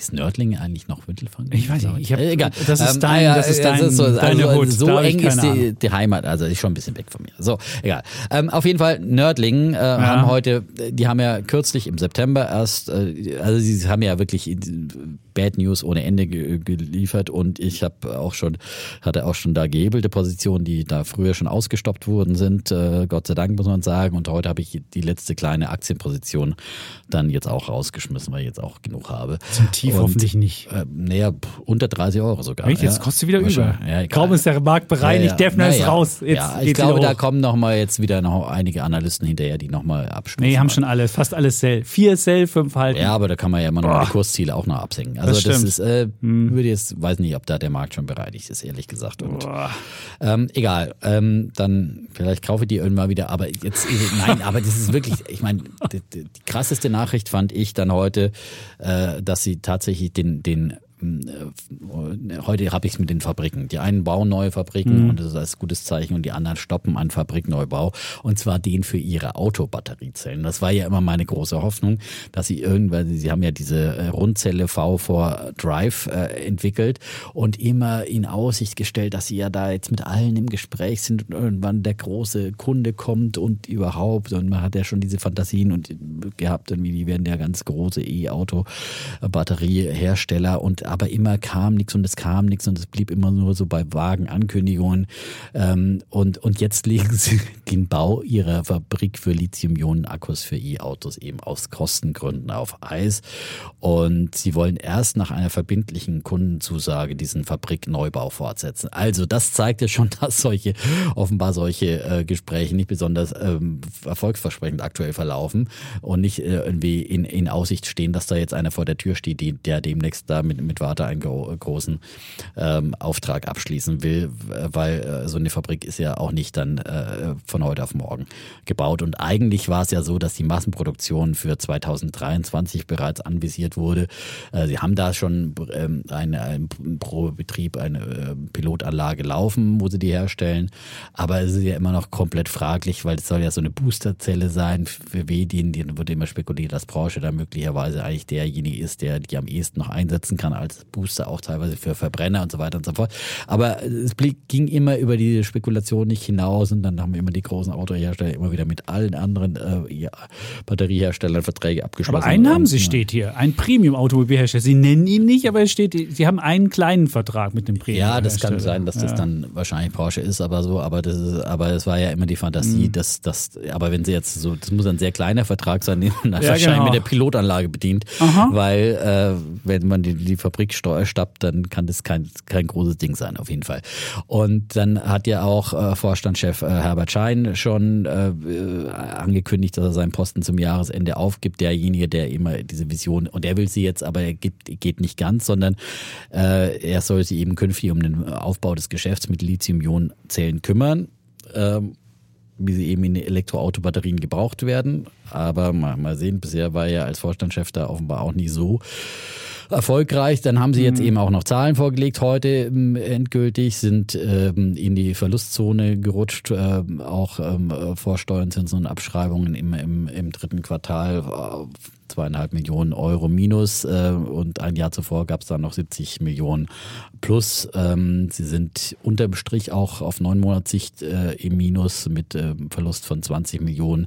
Dann haben sie eben ja Ende September die Gewinnprognose gekippt und erstmal komplett kassiert, konnten noch gar keine neue Prognose nennen. Jetzt haben sie eben eine neue Prognose ähm, genannt, äh, die, die auch nicht so berauschend ist. Und ähm, ja, ähm, all das ist jetzt wirklich momentan und und sie haben wirklich es äh, nochmal zu den Zahlen es, es krankt halt wirklich in allen Sparten, ja. Also sie zum einen ihre Haushaltsbatterien-Sparte, die leidet unter eben den sehr hohen Rohstoff- und Energiepreisen. Die gibt es überall im Angebot. War ja. ich gestern im Kaufland. Steht überall immer Warta-Batterien zum Auswahl. Zehn Krass. Stück für, weiß ich nicht. Krass, ja. Und ja. dann, ja, würden sie den Leuten hinterher schmeißen ja, und haben hohe äh, Energie- und Rohstoffpreise ja. drinstecken. Dann war ja immer die Fantasie eben die Mikrobatterien-Sparte, ja, die ja teilweise auch in AirPods und so weiter drin ist, wo man gesagt hat, ja, das sind so hochpreisige, hochmarschige Artikel. Aber da ver verzögern sich Kundenprojekte. Das war ja dann äh, ein Grund für die äh, kassierte Prognose, ja. Und dann dazu eben noch äh, dieses Zukunftsprojekt Auto äh, Elekt ähm, Elektrobatteriesparte, äh, das äh, irgendwie jetzt erstmal auf Eis gelegt worden ist. Also da ist wirklich schwierig, äh, wo da Licht selbst für einen Optimisten wie mich äh, am Ende äh, des Tunnels zu sehen ist. Und dann, ja, ähm, haben sie ja auch großzügig Dividenden ausgeschüttet und so weiter und so fort. Das wäre eigentlich Geld, das sie dann eigentlich auch dringend äh, sicherlich äh, woanders benötigen würden. Ähm, momentan, ich es ist auch eine Aktie, die ich auf jeden Fall beobachten werde und vielleicht mir auch wiederhole. Äh, Wenn es mal nochmal günstiger gibt, vielleicht, keine Ahnung. Oder auch sage, okay, dann bin ich da einfach nicht mehr dabei. Aber schweren Herzens, ich bin wirklich, trenne mich sehr ungern von und ich habe dann echt, schlepp dann wirklich viel Technoschrott mit mir rum, ja, wo ich dann das irgendwie. Wolltest du damit ja, wolltest du dich nicht beschweren. Halt, okay, okay, jetzt da, das muss jetzt einfach mal raus. Und, äh, das ist die ja. meistgeschortete Aktie übrigens in Deutschland. Ja, man sieht, wie viel vielleicht Prozent. war jetzt auch wirklich der letzte. Äh, wie viel Prozent des, des Free Float ist geschortet? 9,1 Prozent ja. des, des verfügbaren Floats ist geschortet. Die zweitmeistgeschortet ist HelloFresh, dann Hugo Boss, Morphosis, TUI, Adler Group. Ja, Morphosis ist auch zu Recht geschortet, ne? wie wir gestern gelernt haben. Oh. Äh, die habe ich ja auch noch in eine kleine Position, oh, die ja dann nachdem Roche äh, sein, die war auch ein Kandidat für den Bär der Woche, aber hat sie jetzt äh, wartet dann doch. Vorgedrängt. Vorgedrängt. Weil Morphosis ist so ein ewiger ja, Hoffnungswert. Ja, ja und da ist jetzt halt auch wieder eine Hoffnung auf ein Alzheimer-Medikament von, von Roche, an dem sie beteiligt sind und äh, gestorben und dann ist die Aktie auch wieder ist, auf. Das ist wirklich mehr frustrierend, weil das wäre wirklich. Tief, ja, ja, das, aber das ist wirklich Alzheimer, so. das ist eine wirklich wichtige Sache. So. Ja, Alzheimer ist manchmal ganz gut, dann, wenn man sein Depot schaut. Oder wenn man meint, immer alles gewusst zu haben. So, dann kommen wir zum Wieso? nächsten. Da erinnere ich mich sehr gut dran, dass ich. Ja. doof. Ja, so, an all meine ich, Erfolge habe ich sehr ich präsent. Hab, ich habe einen schnellen, ich habe einen sehr schnellen äh, Bär der Woche. Es ging ja darum, ähm, äh, wollt, ich wollte mal gucken, wer in diesem, in diesem Zyklus. Es gibt ja immer, jeder, jeder Hype-Zyklus hat ja dann am Ende Verlierer. Und ich habe mal anguckt, was ist natürlich in einem Hype-Zyklus, was sind die größten Verlierer? Also jetzt Einzelmenschen, deren Wohlstand gesunken ist. Und ich habe mir einfach mal angeguckt, welche großen ähm, Du meinst so als kleinen Trost, dass Menschen, genau, dass es andere wir gibt, unser die Depot schauen, dass so es andere gibt, aus. die das noch gesagt, die andere aufverlieren und da war ja einfach von sozialen da war ja äh, Sam Bankman-Fried, das ist ja der Kryptokönig, zu dem kommen wir gleich. Der galt ja immer, das ist der, der am schnellsten verloren hat. Der hat ja über Nacht 15 Milliarden verloren, aber er hat insgesamt nur 25 Milliarden verloren in der Krise und 25, hey, das ist nun wirklich das ist gut, aber er hat halt 100 Prozent verloren. Das ist er hat 100 Prozent also, verloren. Das ist halt, hängt auch immer vom Vermögen ab. Ja. Da, da, da, das stimmt. Also, aber wer hat. Ja, aber er hat sich bestimmt noch ein bisschen was auf die Seite geschafft, aber. Ähm, ja, hat, äh, Bloomberg hat noch äh, eine Milliarde, sehen Sie noch. Ah, ja. Also da soll noch irgendwie eine Milliarde sein, wo auch immer die liegt, die hat er vielleicht sich irgendwie hintenrum noch besorgt. Aber der größte Verlierer, wir, wir können es uns vorstellen, ist Elon Musk. Der hat 100 50 Milliarden verloren. Er war am meisten, er war am, am größten 2021, klar, da war fast 350 Milliarden schwer, jetzt ist er gerade mal noch 185 Aber ist er jetzt noch der reichste Mann der Welt? Er ist noch der reichste. Ja, er ist noch der reichste. Und der zweitreichste ist äh, Jeff Bezos, der hat jetzt noch 121. Der hat aber verloren ähm, 90 Milliarden und wer noch mehr verloren hat, Mark Zuckerberg. 100 Milliarden Dollar hat er verloren. Da gucken wir unsere Depots an denken und so, ja. Wobei man sagen muss, der Unterschied zwischen Mark, Mark Zuckerberg hat einfach eine, eine, eine, wahnsinnige Idee. Elon Musk hat, würde ich sagen, zu seinem, zu seinem Minus selbst zu beigetragen. Ja, diesen ganzen Sachen. Also muss ich sagen, Twitter-Scheiß. Wer sich mit Twitter einlässt, also das ist, also ich meine, Egal. Ja, und dann gibt es auf Platz, aber noch, wer, wer auch groß verloren hat, ist der Binance-Chef, äh, Changpeng Zhao oder CZ. Ich weiß nicht, wie man ihn ausspricht, deswegen hätte man besser CZ gesagt. Der Binance-Chef hat 80 Milliarden verloren. Und was aber er ist noch nicht pleite. Aber Nein, der ist noch nicht pleite. Der ist immer noch, hat der 16, der hat noch 16 Milliarden. Also das ist jetzt nicht so schlecht. Naja. Aber wer, kommen wir gleich noch. Wer gut durch die Krise gekommen ist, das ist beispielsweise ähm, Bill Gates der hat fast gar nichts verloren. Sehr stabil, hat jetzt noch 112 Milliarden. Auch äh, Warren Buffett ist ja, relativ gut die Microsoft-Aktien immer noch hat. Und auch ne? die Google, auch die Google-Gründer haben nicht so viel verloren. Also man sieht, wer groß die Fresse aufmacht und wer, in diesem, wer, wer groß das Gebläse angemacht hat, so Dampfplauderer, die haben in dieser Krise am meisten verloren. Wie viel hast und du denn verloren? Danke. Es geht, es geht in die Millionen. Was denkst du denn? Nein. Ähm, So. Insofern, du siehst, es ist ein ganz besonderer Schlag von Manager, der in dieser Krise verloren hat.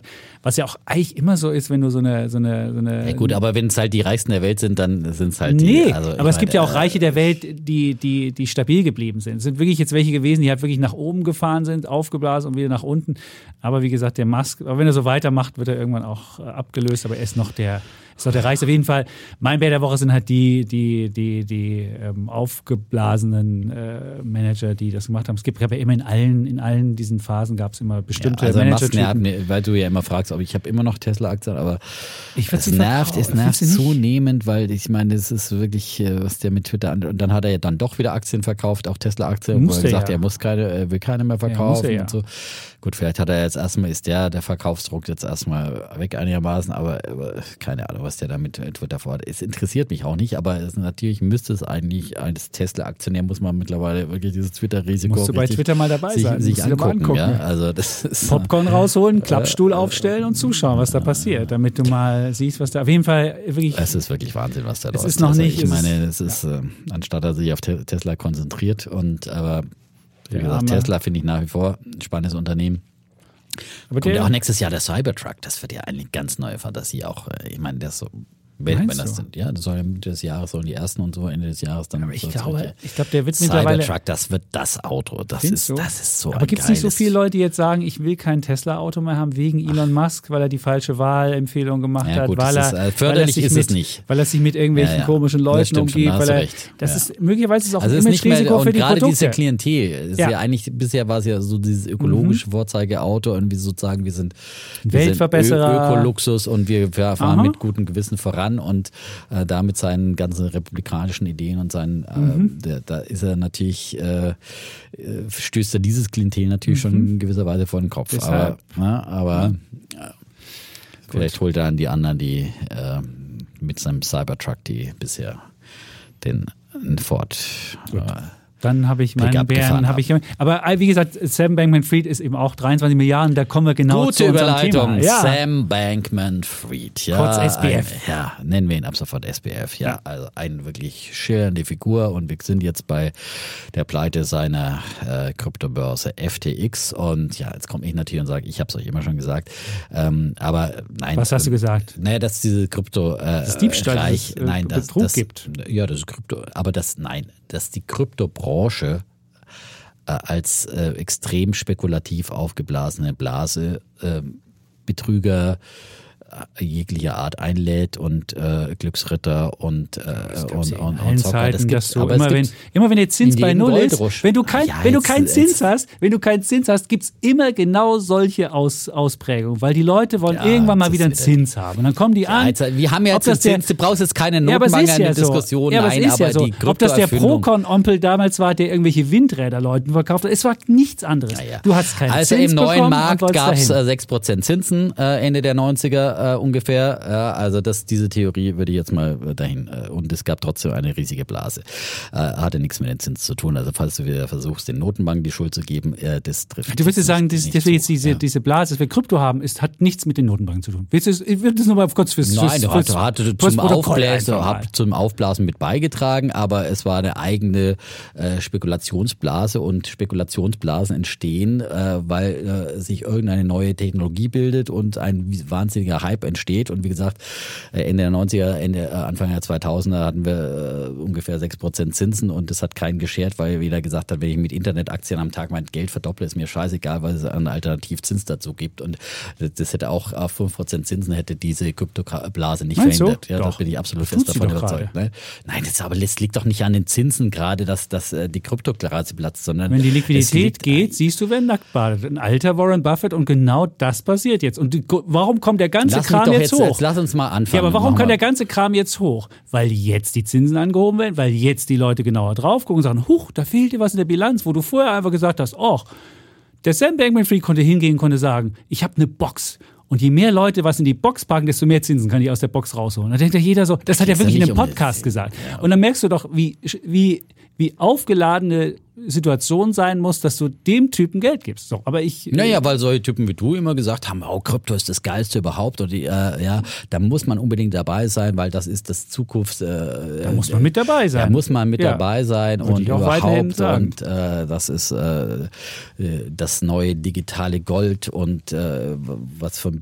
Aber lassen Sie uns mal ganz kurz die Geschichte erzählen. Also wie gesagt, die diese Kryptobörse, eins die zweitgrößte der Welt, ist pleite gegangen. Sam Bankman-Fried steht dann im Verdacht, ein Betrüger zu sein. Es ist jetzt die dritte eigentlich spektakuläre Kryptopleite in diesem Jahr. Und ähm, die, die ersten beiden waren zum einen äh, dieses Kryptoprojekt Terra Luna, Terra und Luna, zwei Kryptowährungen. Äh, und Terra war ja sozusagen auch eine angebliche Stablecoin, die eigentlich stabil sein sollte zu, gegenüber äh, Dollar und so weiter.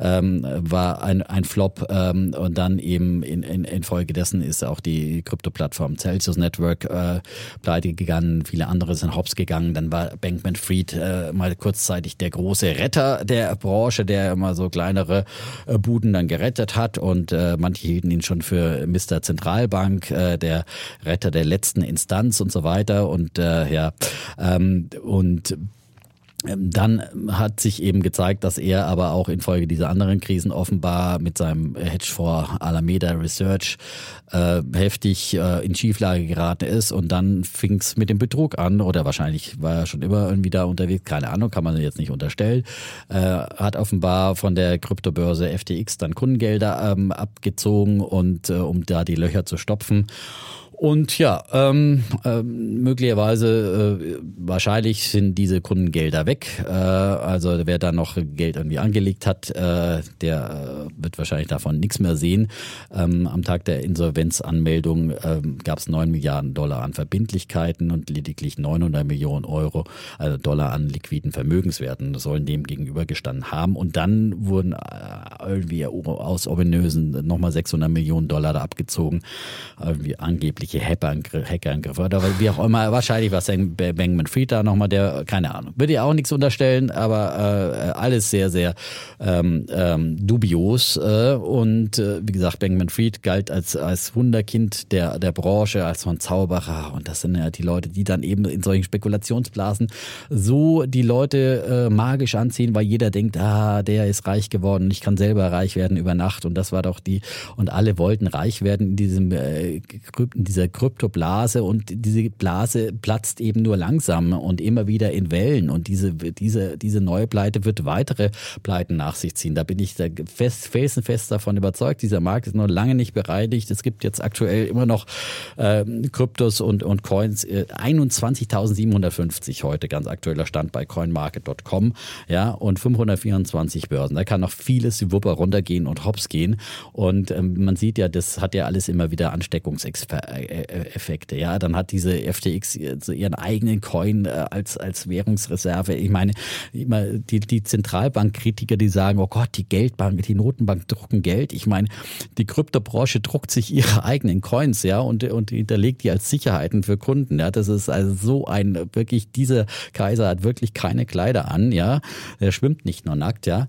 Äh, und äh, nach und nach macht man jetzt eben mal die, die, sitzt man die Brille auf und, und sieht, wie, wie wie groß dieser Bluff da ist. Und dann gibt es dann immer wieder, ähm, ja, ähm, ähm, also ähm, wie gesagt, ich glaube äh, einfach, äh, das ist alles systemimmanent, dass äh, äh, wo dieses große, schnelle Geld lockt, eben Betrüger systemisch angezogen werden. Das war natürlich am neuen Markt auch schon so und das war sicherlich im Eisenbahnboom auch so. Aber äh, da gab es auch 2000 Eisenbahnfirmen damals in der Eisenbahnblase.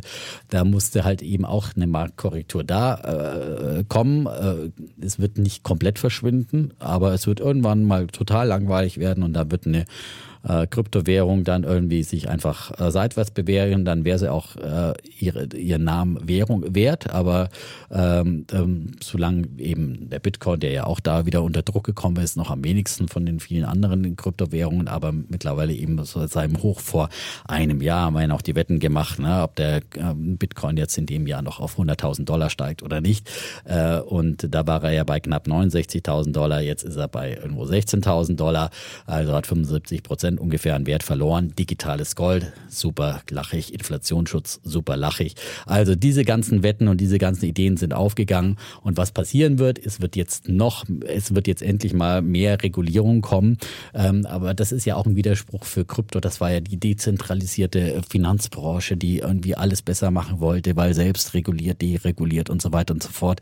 Und äh, um überhaupt noch mal was zu retten, was äh, zu retten ist bei Krypto, muss, müssen jetzt die Regulierer da viel, viel genauer hinschauen. Da werden sie viele schwarze Löcher entdecken. Bin mal gespannt, was auch bei dieser, äh, das ist ja auch immer noch so ein ganz großes Rätsel, ähm, diese äh, Stablecoin äh, Tether, ja, die angeblich eine 1 zu 1 Dollar Decke, wo es auch immer äh, große Zweifel gibt an den tatsächlichen äh, Reserven, die die haben.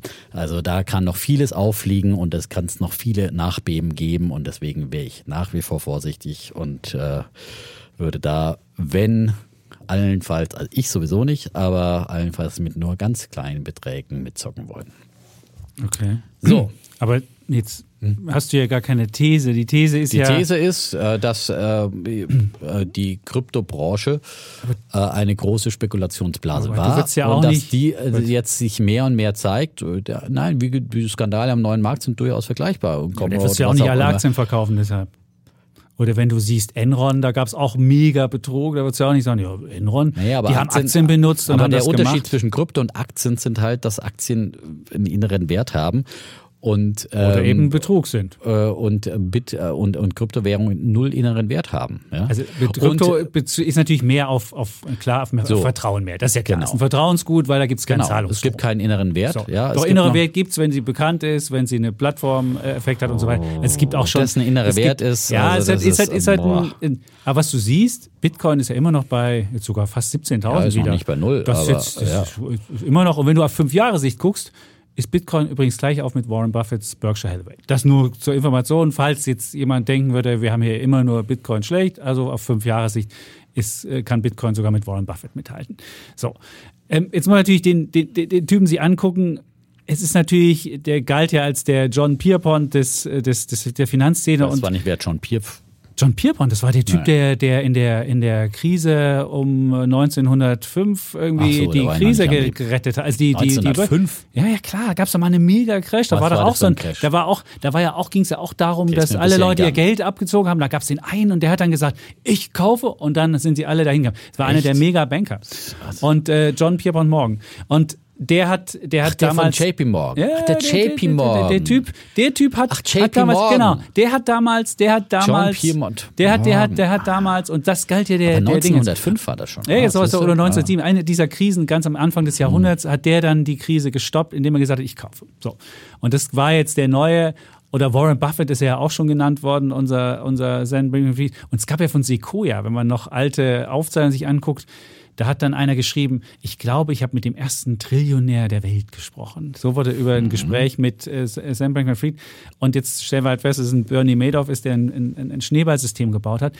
Aber man darf jetzt ja nicht von einem Typen der versucht hat, das System zu geben, auf, einen, auf eine, auf eine Kryptobranche machen. Klar, du hast recht, Krypto ist ein unregulierter Markt, ist, ist viel wilder Westen und wir haben auch mit Verbraucherschützern gesprochen und die haben auch gesagt, wenn bei uns Leute in die Praxis kommen, dann geht es aber nicht darum, dass sie sagen, mein Bitcoin ist gefallen oder mein Ether ist gefallen, sondern kommt es meistens so, mich hat jemand betrogen, hat mir ein Krypto-Schema mhm. erzählt, was ist, und am Ende hat sich rausgestellt, dass es Betrug war. So, jetzt fragen sich ja viele, woran kann man erkennen, dass, dass ein Marktplatz nicht so gut ist. Man kann auf die BaFin-Seite gehen und kann da eingehen, es gibt ein zentrales Register und da kann man gucken, ist sie zumindest BaFin reguliert. Da wird man leider FTX auch finden, aber FTX ist beispielsweise in Zypern reguliert gewesen und wenn man Zypern bei irgendeinem Marktplatz sieht, kann man sich schon mal fragen, ist Zypern jetzt möglicherweise und Bahamas als Firmensitz. Und Bahamas als Firmensitz, aber die FTX Europa war in, mhm in, in, in Zypern, da gibt es auch einige andere, die das sind. Also man kann da schon mal drauf gucken. Und was man auch bei FTX gesehen hat,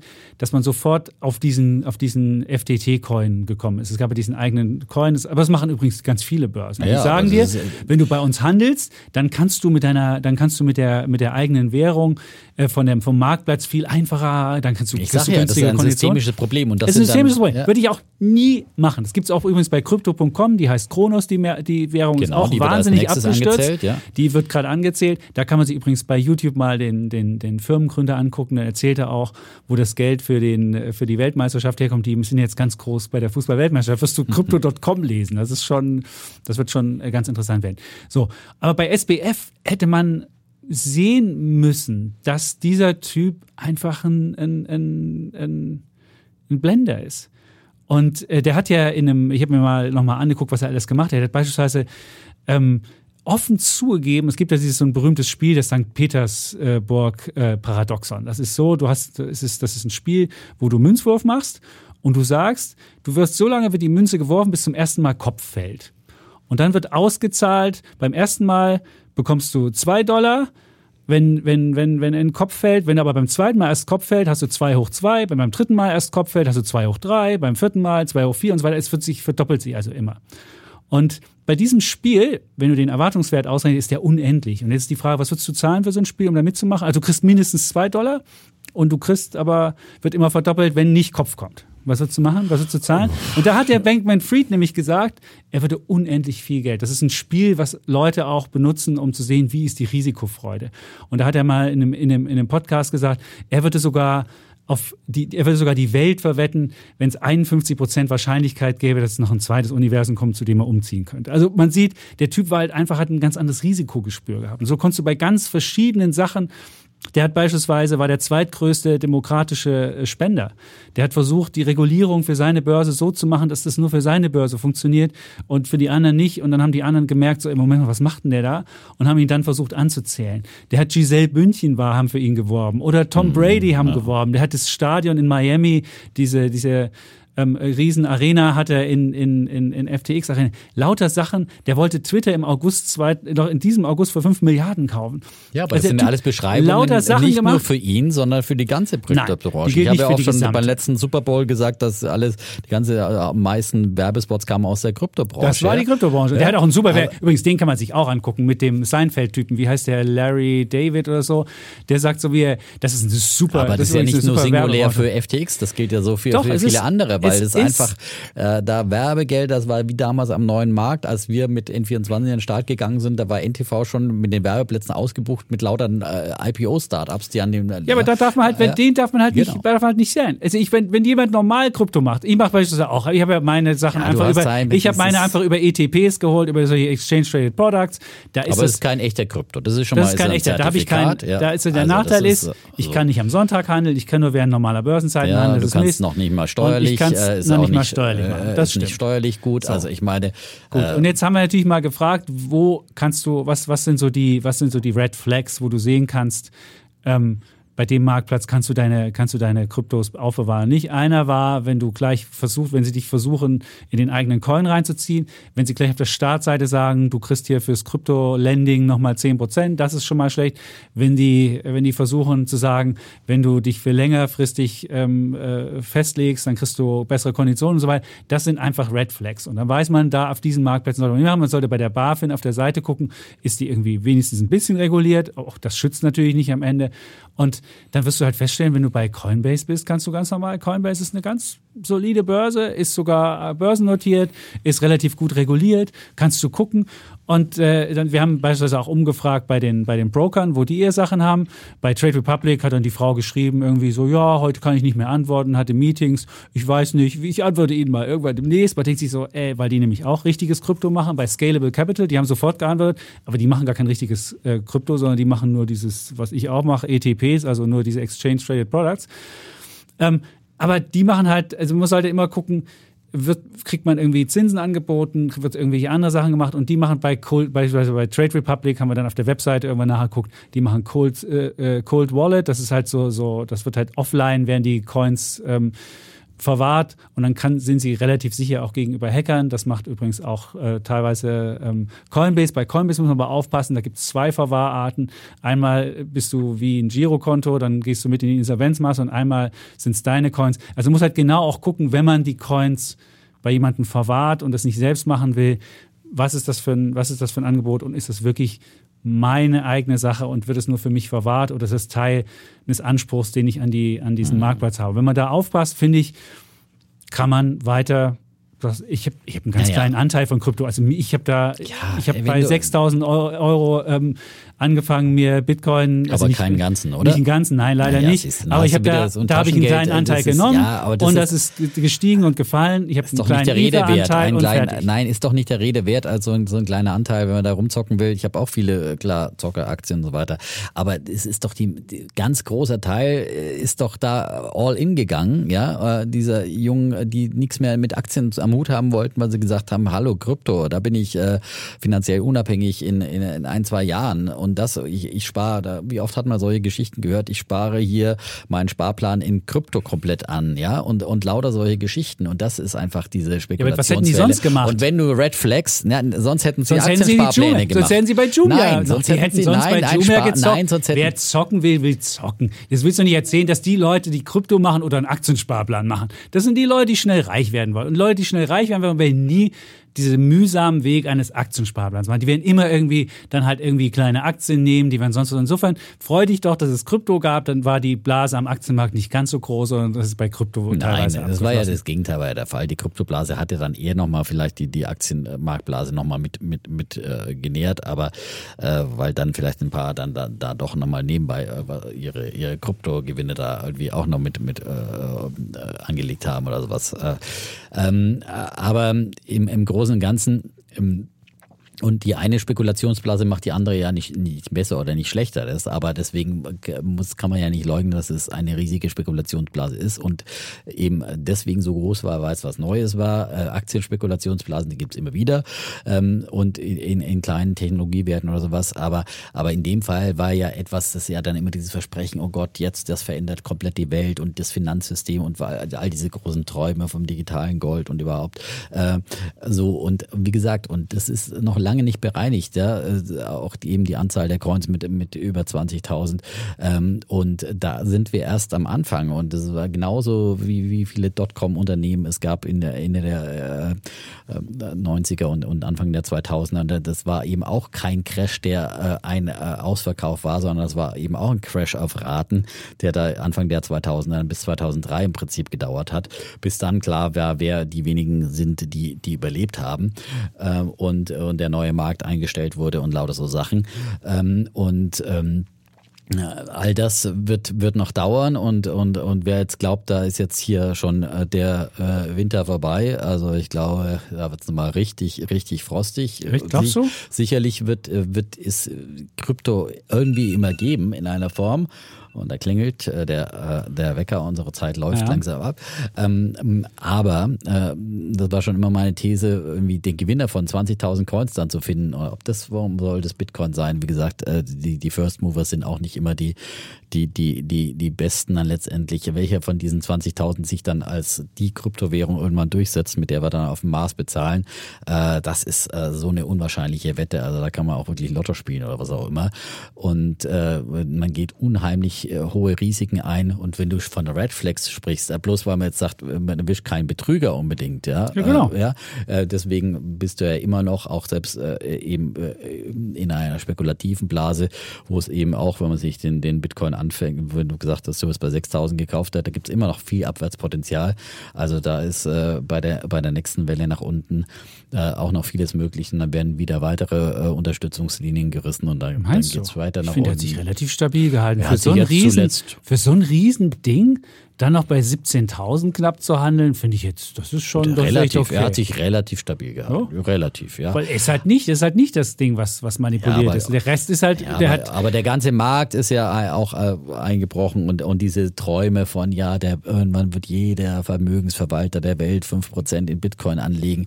Nach diesen ganzen Skandalen sind diese Träume doch ausgeträumt und es wird Regulierer werden bei all diesen künftigen Produkten, irgendwelche ETFs auf Bitcoins und so weiter, noch genauer genauer hinschauen und es wird noch strenger reguliert werden und es wird, ähm, das, das wird niemals dieser große Massenmarkt, den sich dann viele auswahlen und Casey Wood mit ihrem fantastisch, also ich bin, bin ja Eine Teil Million. Casey Wood Fan, aber äh, bei bei äh, Krypto da immer noch wirklich, Casey Wood Fan. Eine Million. Ja, in Teilen schon, aber sie hat jetzt auch wieder Coinbase nachgekauft. Also ich, deswegen würde ich auch nicht. Lass uns doch auf Coinbase ja. wetten. Ich würde ja, wetten, ich dass schon Coinbase eine, ich habe eine wunderbare Wette mit Pip laufen äh, auf auf Coinbase, Coinbase gegen Jahr. Jumia. Genau, Knapp, Coinbase gegen Nummer. die Jumia. Ja. Und das ist meine Wette. Ich wette jetzt auf dem Niveau doch nicht in der Jahresendrallye, äh, wo dann wieder Aber wenn der Kryptowinter ist, wie sollen da zu Coinbase Naja, laufen? Ich würde sagen also 10% gibt's- höher als heute. Es steht jetzt bei 55, sogar der Kurs Wenn von. dann eine relative Wette gegen, ja, okay, dann sagen wir Coinbase gegen, gegen. äh, Robin Hood.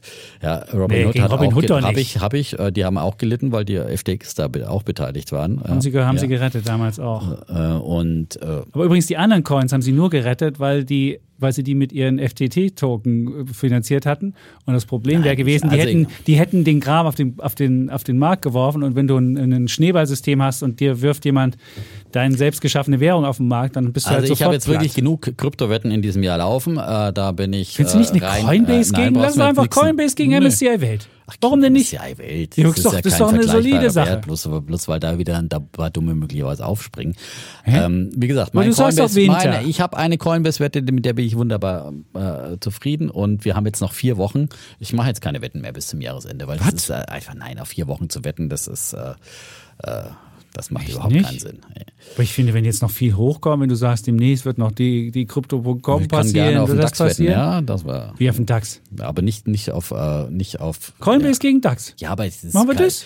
Nein, nicht Coinbase gegen DAX. Sondern? Ich werde jetzt nicht gegen äh, auf Coinbase, weil, weil ja, es kann sein, dass sich jetzt erst- erstmal wieder erholt, bis die nächste Schockwelle kommt. Das muss jetzt nicht in den nächsten vier Wochen passieren. Ach so, Ja. okay. Aber die nächste Dann machen eine Schockwelle andere kommt Wette. Sagen wir eine andere Wette, die wir jetzt hier. Wir wollen ja noch eine Nein, Wette wir hier machen noch jetzt keine machen. Wette mehr. Ach, kommen Sie. Zum Schluss noch eine, nicht? Ja.